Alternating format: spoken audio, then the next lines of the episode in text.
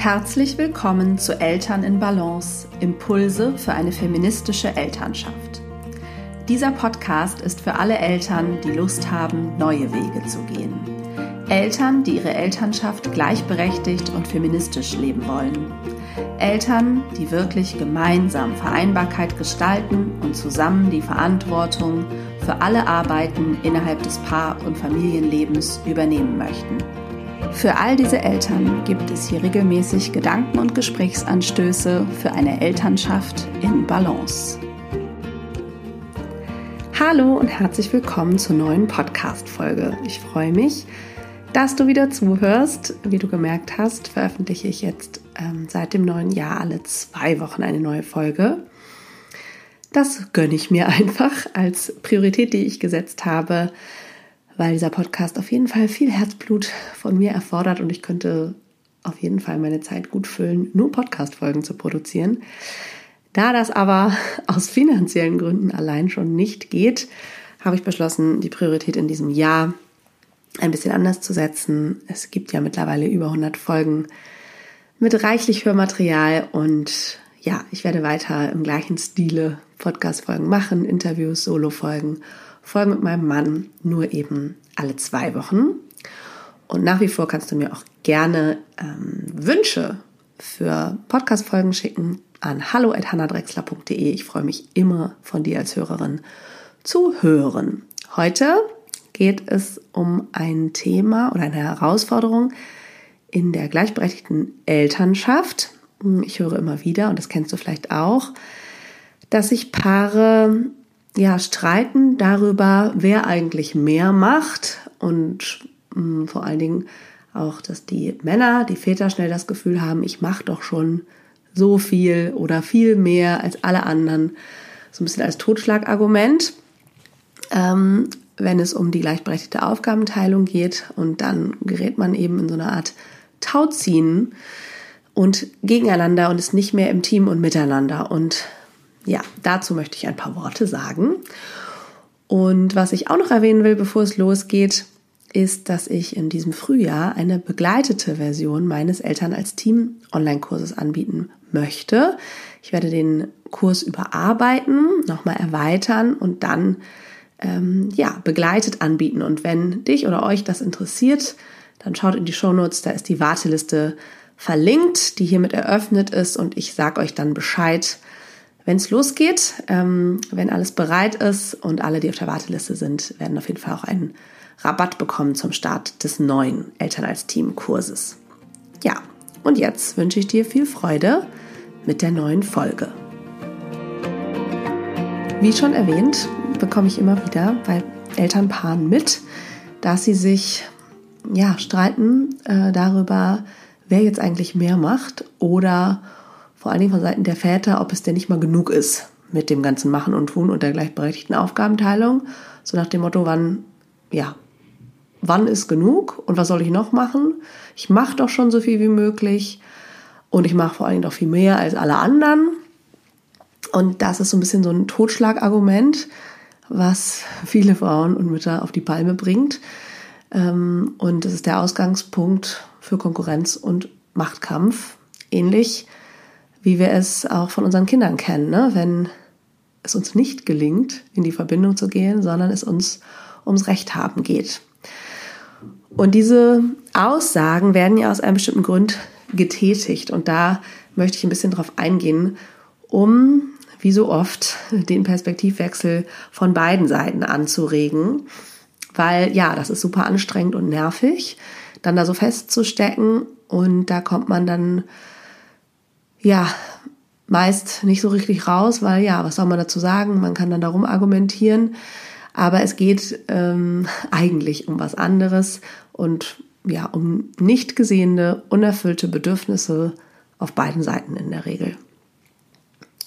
Ja, liebe Väter, an euch richte ich mal, mich mal zuerst. Ihr seid einfach aufgrund eurer Privilegien, für die ihr nichts könnt, aber die ihr habt, weil ihr Männer seid, seid ihr es gewohnt, Anerkennung zu bekommen für alles Mögliche, was ihr tut.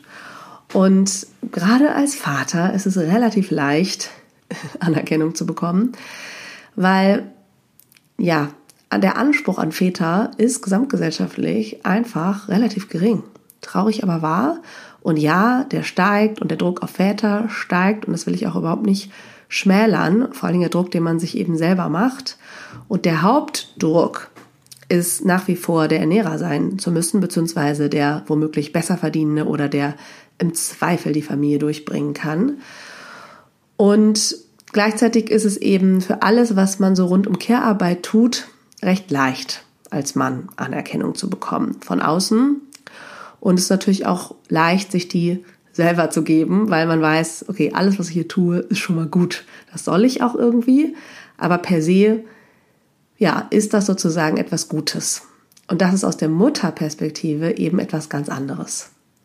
Das Ideal oder das Normalbild der Mutter ist eigentlich nicht erreichbar. Und das führt dazu, dass alles, was Frauen, also dass das eh schon mal nicht möglich ist, wirklich Anerkennung zu bekommen als Mutter. Und dass alles, was Frauen weglassen und womöglich weniger tun, ja eher sozusagen zu einem Statusverlust führt. Und das ist natürlich hochakut in der gleichberechtigten Elternschaft, weil es bedeutet ja, dass sie eher weniger in Anführungsstrichen tut, was Care-Arbeit betrifft, und er mehr. Und ähm, ja, dafür braucht es erstmal überhaupt ein Verständnis und sozusagen diese gesamtgesellschaftliche Perspektive, auch die kollektiv geprägte Perspektive ist mir an der Stelle einfach sehr wichtig. Ähm, ja, dass das eine Ausgangslage ist, die einfach so ist. Und wir können uns alle Zahlen angucken von Care Gap über Leisure Gap, also Freizeit Gap. Ähm, ja, da machen Frauen einfach, oder also da machen Frauen immer mehr, was die Care-Arbeit betrifft, und sie haben immer weniger Freizeit als die Väter. Es gibt auch Studien dazu, was sich sozusagen im Leben verändert ähm, mit dem Elternwerden. Und das ist für 75 Prozent der Väter so ungefähr gar nichts. Und ähm, ja, das ist sozusagen gespiegelt bei den Müttern alles. Ähm, von Müttern wird eben erwartet, ihr Leben wirklich anzuhalten und umzukrempeln. Und das ist bei Vätern eben nicht so. Und alles, was die dann noch so, ja, dazu machen, ist eben etwas Anerkennenswürdiges. Und das ist ein Schmerz und eine Ungerechtigkeit, den die Frauen in der Regel kennen. Und diese Ungerechtigkeit ist eine, mit der die Väter natürlich in Kontakt kommen über ihr Familienleben und den Kontakt zur Partnerin und eben auch eine Ungerechtigkeit, für die sie individuell auch nichts können. Und was ich beobachte ist, dass in diesen Streitsituationen Väter im Grunde mit diesem kollektiven Schmerz in Kontakt kommen und das versuchen abzulehnen, weil das nicht angenehm ist, das zu fühlen. Wahrzunehmen, dass man das im Grunde nie ausgleichen wird, was da sozusagen gesamtgesellschaftlich schief läuft. Ähm, und das, darum geht es auch nicht. Aber es gibt so einen Druck, der da irgendwie aufkommt. Wie gesagt, ich mache es ja nie recht, es ist nie genug. Nein, das ist wahr. Es wird nie genug sein, wenn wir die gesamtgesellschaftliche Ebene angucken. Da können Männer 6000 Jahre Patriarchat sozusagen nachholen an Aus, also Ausgleich. Das wird sich nie ausgleichen lassen. Und darum geht es auch nicht. Es geht darum, im Hier und Jetzt eine faire Lösung zu finden, die sich für beide Seiten gut anfühlt. Und wie gesagt, ich glaube, das können wir nur erreichen, wenn uns diese kollektive Ebene bewusst ist und wir erlauben wahrzunehmen, okay, ich kämpfe hier oder ich gerate sozusagen in diese kollektive Perspektive und will was abblocken, was ja individuell nichts mit mir zu tun hat, aber was ich kollektiv fühle. Das ist ein bisschen abstrakt, aber ich hoffe nachvollziehbar.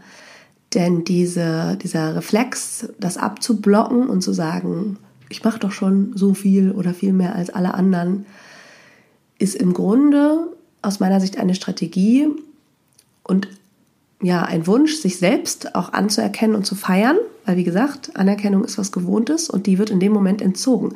In dem Moment sagt ja jemand, du machst nicht genug, du bist eben noch nicht anerkennungswürdig. Und das ist unangenehm, einmal. Und es ist ein Mechanismus, eine Strategie, um eben nicht wahrnehmen zu müssen, dass es diese Ungerechtigkeit gibt, die euren Partnerinnen und Frauen permanent widerfährt und die eben durch, durch euch persönlich auch nicht auszugleichen ist. Und Wenn ihr bemüht seid um eine gleichberechtigte Elternschaft, dann habt ihr ja bereits ein gewisses Bewusstsein und öffnet euch dafür wahrzunehmen, was fair in Anführungsstrichen sein könnte.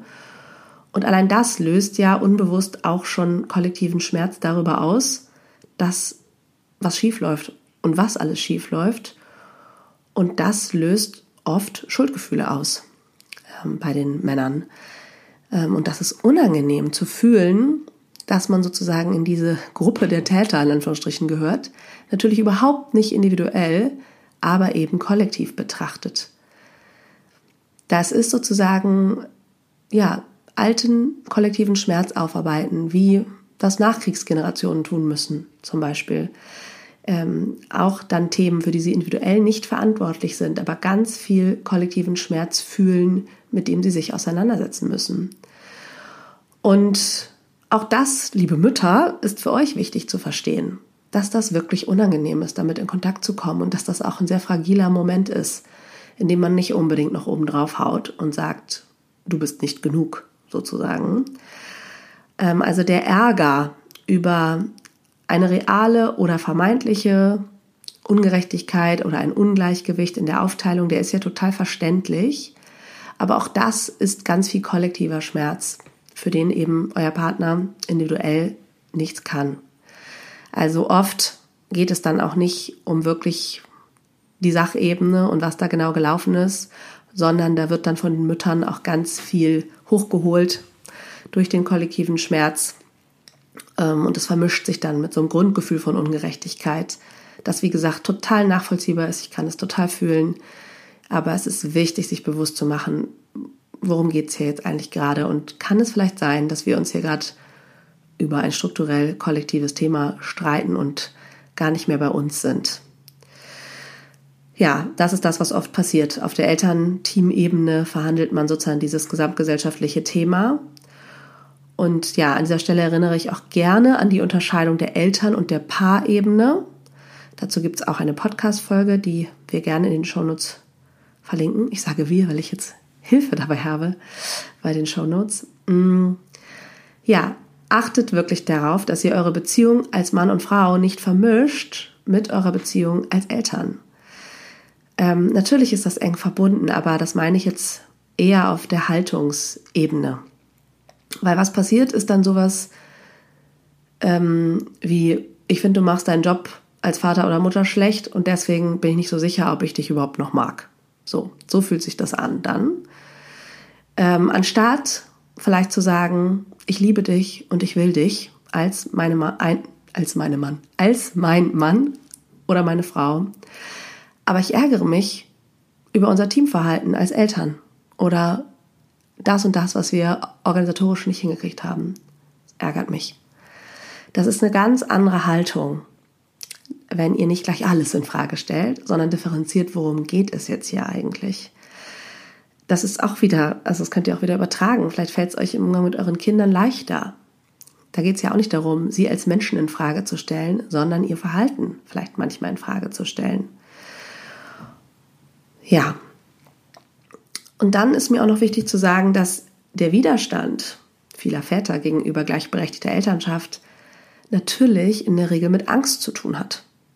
Widerstand hat immer mit Angst zu tun. Und das ist zum Beispiel die Angst, Privilegien aufgeben zu müssen, ähm, ja, was verändern zu müssen. Es ist oft eine Schutzstrategie, um den eigenen Selbstwert zu schützen, denn niemand möchte sich schuldig fühlen für das, was sozusagen da strukturell schief läuft. Das ist unangenehm. Und dann muss man erstmal sagen, stopp, damit möchte ich nichts zu tun haben. Ja, und dann kann man sich vielleicht im zweiten Schritt tiefer damit auseinandersetzen. Weil es ist schmerzhaft für die Väter, den Perspektivwechsel zur Mutter einzunehmen, weil man dann eben wahrnimmt, dass nicht nur die Gesellschaft, sondern auch man selbst vielleicht vieles als selbstverständlich empfindet und das eben vieles, was Mutter und Vaterschaft betrifft, nicht ausgleichen kann. Ich weiß aus sozusagen von meinem Mann, das könnten wir vielleicht auch nochmal als Podcast-Folge aufgreifen, dass es ihm in Bezug auf Schwangerschaft und Geburt so ging. Das ist so ein Gefühl von, du musst da was machen, was ich nie werde ausgleichen können. Und solange dieses Gefühl da ist, ist das einfach unangenehm, so wie in der Schuld zu stehen. wenn man eben ein Bewusstsein hat und es gerne besonders fair machen will. Und ähm, ja, das ist ganz wichtig, darüber in Austausch zu kommen, dass es darum vielleicht auch nicht geht. Ich meine, es gibt unzählige Dinge, die Väter während Schwangerschaft und Geburt tun können, die eine große Unterstützung sind. Und ja, das ist auch reale Arbeit und womöglich mehr Care-Arbeit und mehr Hausarbeit zu übernehmen. Auch dazu gibt es Podcast-Folgen, dass Schwangerschaft Arbeit ist.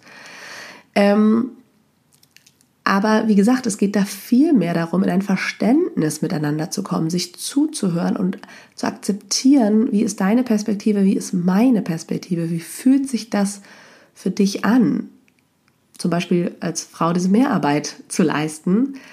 Und es wird niemals gehen, dass wir das irgendwie durch was ausgleichen oder durch Stunden, die wir zählen, aber wir können Wege finden, wie es sich trotzdem vielleicht fair anfühlt.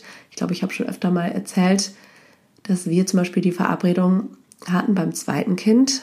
Ähm, da war ich auch so, da hatte ich irgendwie so einen völlig verzweifelten Stillpunkt irgendwann nach irgendeiner Zeit, wo ich dachte, boah, ich kann und will das hier nicht mehr leisten. Und ähm, dann, ich weiß gar nicht, wer das vorgeschlagen hat, aber ging es darum zu sagen, okay, sobald ich abgestillt habe, übernimmst du das sozusagen oder mein Mann das und machst dann die Nächte für genauso lange, wie ich gestillt habe. Und natürlich hat er dann auch nicht 100% der Nächte gemacht, aber wahrscheinlich 90%. Und äh, irgendwann konnte ich das Kind nicht mehr ins Bett bringen, ähm, weil genau, das war dann, wollte das Kind dann auch nicht mehr. Und das war auch völlig egal. Also es war in dem Moment, wo wir das vereinbart haben, auch gar nicht so wichtig, wie das dann in der Praxis aussieht. Aber es geht ja oft darum, gehört zu werden in dieser Belastung und eine Idee zu entwickeln, was könnte ein Ausgleich sein, der sich fair anfühlt. Und wie gesagt, am Ende haben wir es auch so gemacht und das war auch, ja, ein Deal, der sich fair angefühlt hat. Und an so einer Stelle kann man es ja sogar ganz gut ausgleichen. Aber dass man zum Beispiel eine Schwangerschaft nicht irgendwie in Arbeit umrechnen kann, ist halt so. Man kann nur anerkennen, dass es Arbeit ist. Ja, und ich finde es aber auch wichtig für die Mütter zu bedenken und wahrzunehmen, dass sie, was Care-Arbeit betrifft, ähm, eben auch in einer gewissen Machtposition sind, weil sie finden es vielleicht ätzend, dass sie Schwangerschaft und Geburt nicht abgeben können und stillen auch nicht, wenn sie es denn tun. Aber es ist irgendwie auch ein, auch ein Privileg und auch eine Macht. Ähm, und alles, was danach kommt, eben oft auch. Ähm, und dass es ja auch eine Herausforderung ist äh, für den Vater, diese Care-Arbeit dann sozusagen als Handwerk auch nach und nach zu lernen, weil die meisten Männer, da eben auch sozialisationsbedingt, ja, einfach weniger stark geprägt sind und weniger Vorerfahrung haben. Und das ist auch wichtig, dieses Gefühl vielleicht der Minderwertigkeit in diesem Bereich ähm, ja, wertzuschätzen und anzuerkennen. Das betrifft natürlich überhaupt nicht alle. Es gibt natürlich auch ähm, ganz viele Väter, die super souverän sind und von vornherein das alles regeln und machen und so weiter und vielleicht sich auch, ja, es vielleicht auch andersrum dem Paar so geht, dass sie sich viel unsicherer fühlt. Mm, aber wie ihr wisst, wir müssen das hier ein bisschen auch stereotyp manchmal darstellen, weil das nun mal auch die Probleme sind, die am häufigsten auftreten. Jesper Juhl, ein berühmter dänischer Familientherapeut, den ihr vermutlich kennt, hat ein Essay geschrieben, das heißt Frau und Mutter. Und das habe ich neulich gelesen und daraus wollte ich euch einen Ausschnitt vorlesen. Die Einsamkeit von Frauen und Müttern ist auch in heutigen Familien offensichtlich und alles, was aus ihr resultiert, ist, dass Kinder entweder übermäßig beschützt und verwöhnt oder vernachlässigt und überfordert werden. Sie führt auch dazu, dass junge Mädchen wie ihre Mütter geprägt werden und dass Jungen verwirrt und allein in einer weiblich dominierten Kultur ohne männliches Vorbild aufwachsen, was es für sie wiederum schwierig macht, erwachsen zu werden und zu reifen, und so ist sie prädestiniert, die Fehler ihrer Väter zu wiederholen. So sind sie prädestiniert, die Väter, die Fehler ihrer Väter zu wiederholen. Die gute Seite daran ist, aus weiblicher Sicht, dass Frauen und Mütter oftmals weiser sind als ihre männlichen Partner. Weil sie so viel, so viel mehr Zeit mit ihren Kindern verbringen, erlangen sie größere Lebensweisheit. Unglücklicherweise für beide Seiten haben einige Frauen aber ein Kommunikationsproblem, das es ihnen erschwert, ihre Weisheit in einladender und inspirierender Weise zu vermitteln. Stattdessen schrecken sie ihre Partner ab durch Kritik und Schuldzuweisungen dafür, dass sie diese Dinge nicht tun, auf die sie oft nicht vorbereitet sind. Wenn wir uns das Gleichgewicht zwischen Männern und Frauen wie eine Wippe vorstellen, sind die Männer oben in puncto Geld und Macht und unten in Bezug auf Weisheit und Lebenskompetenz. Der erste Unterschied gleicht sich langsam aus. Das zweite Ungleichgewicht hat gerade erst begonnen, sich zu verlagern, indem immer mehr Männer sich dafür entscheiden, engagierte und involvierte Väter zu sein. Und zwar um ihrer selbst willen und nicht nur um ihren Frauen zu gefallen. Ja, ich verlinke euch einen Ausschnitt als PDF in den Show Notes. Ich fand es ganz spannend. Ich meine, es ist ja eine auch sehr klare Sicht, die ich schon teilweise teile. Und ich weiß nicht, Lebensweisheit, ja, auf jeden Fall glaube ich, dass man in Kontakt mit Kindern einfach sehr viel über sich und das Leben lernen kann und vor allen Dingen durch die emotionale Begleitung der Kinder sehr viel lernen kann als Lebensweisheit. Aber ich würde es eben auch um diesen Punkt der, des Handwerks, der Care-Arbeit erweitern und einfach sagen, wer mehr Zeit mit den Kindern verbringt, hat darin einfach mehr Routine. Und das sind ja oft auch Organisationsskills. Natürlich ist es auch ganz viel Wissen und Know-how über die Kinder und Präferenzen und wie man was in welchem Moment ja, wie man reagiert, was man abfängt und so weiter. Es ist eine Art sehr vorausschauendes Denken, das man lernt. Und ähm, ja, ich finde aber auch dieses, dieser Punkt des Kommunikationsproblems stimmt eben oft. Also, ne, dass Frauen sich da eben sehr stark, ähm, wenn da ein starkes Ungleichgewicht in der Beziehung ist, an ihre Kinder binden und die Care-Arbeit eben als ihr Machtfeld auch sehen, neben sicherlich auch oft ihrer vorhandenen Erwerbsarbeit aber eigentlich diesen häuslichen Bereich höher bewerten und als wichtiger in ihrem Leben sehen und den eben auch stark verteidigen und das dann eigentlich von ihren Partnern erwarten, dass die das sozusagen auf ihrer Werteskala genauso sehen. Und auch das bringt uns nicht weiter, wenn wir was bewerten, was wichtiger ist und so weiter. Also da geht's, ja, da kommt man eben, wie gesagt, in ein Recht haben, wer jetzt, ähm, ja, Recht hat, mehr Macht und so weiter. Ähm, und das ist nie eine Ebene für Verbindung und Beziehung. Und was Frauen dann auch oft machen, ist sich ihren Partnern eben entziehen, in den Partnern die Anerkennung entziehen durch diese starke Bewertung, statt die zu geben. Ähm, wie gesagt, ist ein Privileg, die regelmäßig zu bekommen. Und natürlich sollten Männer unbedingt ihren Partnerinnen Anerkennung geben. Also beide Seiten und auch Anerkennung für Care-Arbeit, die es gesamtgesellschaftlich so wenig gibt. Aber das hat eben auch mit Angst zu tun, ist meine These, dass wenn sie zu viel Anerkennung geben würden, er womöglich weniger tut. Und sozusagen wie so schon gesättigt und befriedigt ist mit der Anerkennung. Das ist so ein bisschen Zuckerbrot-Peitsche-Prinzip, was eine unglaubliche Mangelperspektive ist und eine, von der wir, die wissen wir auch im Kontakt mit Kindern, auch nicht funktioniert. Also das ist ein Trugschluss, ähm, denn wir alle wollen gesehen werden, wir alle wollen Anerkennung und gerade bei diesem Thema ist es gut zu geben, was wir uns wünschen. Das erhöht eindeutig die Bereitschaft, ja, für, für diesen Anerkennungskreislauf, sag ich mal, von Geben und Nehmen und natürlich auch die Bereitschaft, sich mehr zu beteiligen und zuzuhören und so weiter. Und ähm, ja, seid also wirklich beide, also alle bitte großzügig mit Anerkennung, statt euch ja so zurückzuziehen, in so einen Groll zu kommen. Ähm, auch wenn ihr das Gefühl habt, ihr gebt doch schon viel und ihr seid doch schon anerkennt. Vielleicht braucht es noch mehr Wertschätzung weil geben ist ja auch kein Aufwiegen. Es wird einfach immer unterschiedliche Phasen geben. Und ich kann aus eigener Erfahrung sagen, ja, es lohnt sich sehr zu Beginn oder wenn man ja ein Bewusstsein da schafft mit der Gleichberechtigung, sehr klar zu benennen, wer denn was macht und sich da auch darauf zu einigen, in welchem Verhältnis man eben ja, Erwerbshaus- und Care-Arbeit verteilen will. Das ist ja auch der Start des Eltern als Teamkurses, diese bewusste Entscheidung gemeinsam zu treffen. Ähm, ja, und je bereiter wir einfach sind, uns gegenseitig zu unterstützen bei allem, was wir tun, umso mehr Unterstützung werden wir auch erfahren. Also ja, wir haben ja feste Verantwortlichkeitsbereiche, aber gleichzeitig lösen die sich auch zunehmend auf. Und vor allen Dingen lösen die sich in anstrengenden Phasen auf, wo einer von uns mehr belastet ist, sind wir beide gerne bereit, da reinzuspringen und einfach zu machen, weil wir wissen, das kommt dann halt auch wieder zurück. Und ja, wir haben sicherlich beide gelernt, uns verantwortlich zu fühlen, aber wir haben auch gleichzeitig gelernt, weniger kritisch zu sein. Ähm, wobei ich heute eine Kritik dafür bekommen habe, wie ich die, dass ich die Spülmaschine stark gemacht habe, obwohl da noch drei Teile reingepasst hätten. Und da habe ich ähm, auch wirklich, oder wir haben am Ende beide gelacht, aber ich dachte wirklich, das ist jetzt richtig lächerlich. Das ist so eine richtig klassische Hausfrau-Kritik. Ähm, weil ich meine, warum? Ich hoffe, ähm, ich werde meinen Mann noch fragen, ob ich das hier teilen darf.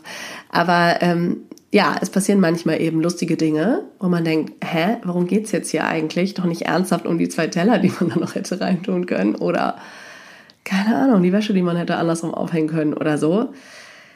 Also wenn wir das so wichtig nehmen, dann, dann geht es um was anderes.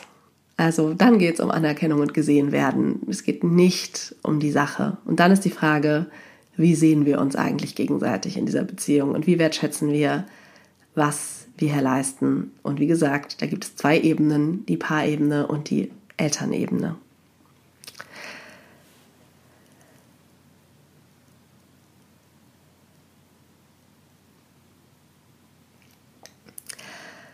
Ja, und liebe Mütter, das verlangt schon auch meistens von euch die Idee, ähm, wie die Dinge zu laufen haben, aufzugeben. Weil wie gesagt, ne, das ist eben der Machtbereich, den gern die Mütter ergreifen, die Care-Arbeit. Und wenn wir das gleichberechtigte Leben wollen, dann müssen wir auch gemeinsam entscheiden, wie wir die Dinge gestalten. Und dann geht es nicht darum, dass eine Art Praktikant äh, die Dinge ausführt, wie wir sie uns vorstellen. Dann sollten wir jemanden dafür bezahlen, das zu tun. Dann können wir eine Vorstellung äußern, würde ich sagen. Mm, also genau, es geht dann vielmehr darum, sich wirklich darüber zu freuen, über alles, was man nicht mehr machen muss. Und dann bedeutet es aber auch, loszulassen, wie das genau läuft. Und selbst wenn einem das manchmal nicht egal ist, also das kenne ich ja auch, dann bedeutet es damit zu leben, weil es mir einfach wichtiger ist, dass wir dieses Modell und diese Aufteilung haben, als dass ich alles kontrolliere. Und ich muss das nicht alles toll finden, was mein Mann da wie tut. Und natürlich kann man weiter darüber in Kontakt sein, wenn es irgendwie um irgendwas im Umgang mit den Kindern geht. Aber wenn es um den Umgang mit Gegenständen geht, würde ich sagen, let it go. Und ihr, liebe Väter, Mm, solltet ihr nicht bereit sein, irgendwas zu übernehmen, und ich unterstelle jetzt einfach mal, äh, entsprechend der Statistik, dass ihr weniger Care-Arbeit oder Hausarbeit, beides zusammengefasst, leistet als eure Partnerin. Ich weiß, hier hören wahrscheinlich auch Elternpaare zu, bei denen das sehr gleichberechtigt ist. Mm, aber wenn das noch nicht so ist, dann fragt euch mal, warum. Was genau ist der Widerstand? Was ist die Angst? Was ist die Sorge? ist es einfach unangenehm, dass jemand anders einmal was sagen will und dass ihr das noch nicht so gewohnt seid. Ähm, ja, geht es euch um eine Abwehr, äh, weil es irgendwie um Recht haben geht? Und ja, was ist das genau, was der Widerstand ist? Und wenn es nicht das ist, also wenn es darum geht, dass ich mir nicht sagen lassen will zum Beispiel, was habt ihr dann für eine Idee? Was könntet ihr dann übernehmen? Und an die Mütter, ihr könnt euch auch mal fragen, ob das, worum es euch da geht, vielleicht auch gelassen werden kann oder ob ihr es eben machen könnt. Ähm, und ja, jetzt er in dem Fall vielleicht was anderes übernehmen könnte. Also müsst ihr das entscheiden. Wer entscheidet das eigentlich? Ich empfehle ja auch wirklich, ähm, ja, das ist eben ein Delegationssystem, aus dem ihr rauskommen solltet.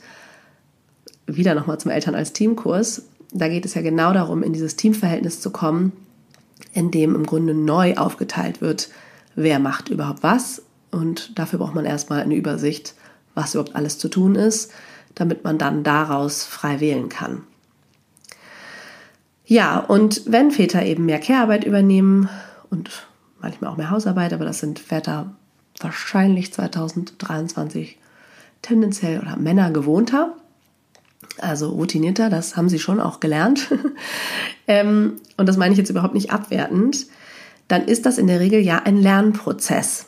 Und da, da geht es auch nicht darum, dass ich glaube, man müsste lernen, wie man wickelt, sondern da geht es wirklich ja um auch Aspekte von Mental Load, also dieses Erfassen der Tätigkeiten, das vorausschauende Denken und ja, eben nicht nur in die Umsetzung zu gehen, sondern eben auch an das Erfassen und Planen einer Tätigkeit. Das ist etwas, ja, was Übung braucht. Und an der Stelle möchte ich auch nochmal sagen, dass Lernen ja einfach einen sicheren, geschützten Rahmen braucht. Und Freude. Wissen wir auch aus aller Forschung. Und wenn ich dann jedes Mal eins auf den Deckel kriege, äh, wenn ich etwas noch nicht so richtig gut mache oder was vergessen habe, dann werde ich irgendwann aufgeben. Also wenn ich jetzt meinem Erstklässler-Sohn jedes Mal, wenn er irgendeinen Buchstaben ein bisschen schief oder spiegelverkehrt oder keine Ahnung was, eine Zahl falsch in Anführungsstrichen schreibt, wenn ich das immer kommentieren würde, ich glaube, er würde die Lust am Lesen und Schreiben verlieren. Und es wäre kein Wunder. Und das möchte ich sozusagen auch nochmal euch gemeinsam erinnern, aber ja, vor allem die Mütter erinnern, dass, dass ihr da auch Mitgefühl habt, wenn ihr was umstrukturiert, dass das auch ein bisschen dauert und dass es auch ein bisschen äh, ja, Puffer da sein darf, was zu lernen. Und gleichzeitig, liebe Väter, habt wirklich den Mut, in Kontakt mit eurem Schmerz, dem kollektiven Schmerz zu kommen, über das Ungleichgewicht. Es ist nicht eure individuelle Schuld. Ähm, aber ich würde sagen, es ist auch Verantwortung, euer Privileg zu nutzen äh, und davon was abzugeben. Und zu sagen, okay, ähm, davon haben jetzt Generationen an Männern profitiert und ich beginne jetzt was anders zu machen. Und ja, wirklich anfangen, sich fair zu beteiligen, ähm, wie auch immer da eure Aufteilung aussieht. Es ist beziehungsstärkend und schön, wenn ihr darüber in Kontakt kommt, ähm, wie es euch jeweils aus euren Prägungen heraus geht. Und ja, das ist so vermutlich der wichtigste Appell dieser Folge. Betrachtet es nicht nur in diesem kleinen Klein und ja, auf euer Familiensystem bezogen, sondern vergesst nicht, dass ihr da praktisch ja, kollektiven Schmerz verhandelt und mit dem immer wieder in Kontakt kommt. Und das ist ganz wichtig, das wahrzunehmen. Dann könnt ihr den Streit vielleicht auch unterbrechen und sagen, okay, jetzt geht es hier gerade eigentlich um was anderes. Ich fühle gerade viel mehr, als in diese Situation gehört. Und ja, dann die Dinge vielleicht auch nochmal neu angehen. Ich hoffe, das war spannend für euch. Ähm, gebt mir gerne Feedback zur Folge ähm, unter dem Post bei Instagram oder per E-Mail an hallo@hannadrexler.de. Ich freue mich immer, immer, immer, wenn ihr den Podcast mit anderen Eltern teilt, ihn bewertet. Besonders bei iTunes ist das sehr wichtig. Es kamen ein paar neue Bewertungen zu. Vielen, vielen Dank. Und ja, ansonsten, wie gesagt, die Warteliste für den Eltern als Teamkurs ist eröffnet. Vermutlich findet der im April, Mai statt. Das wird irgendwie ein sechs bis acht Wochen Kurs, nehme ich an. Und ich freue mich auf alle, die Lust haben, sich diesem Thema gleichberechtigte Aufgabenverteilung und Elternschaft mehr zu widmen. Habt zwei wunderbare Wochen. Seid oder bleibt gesund und alles Liebe.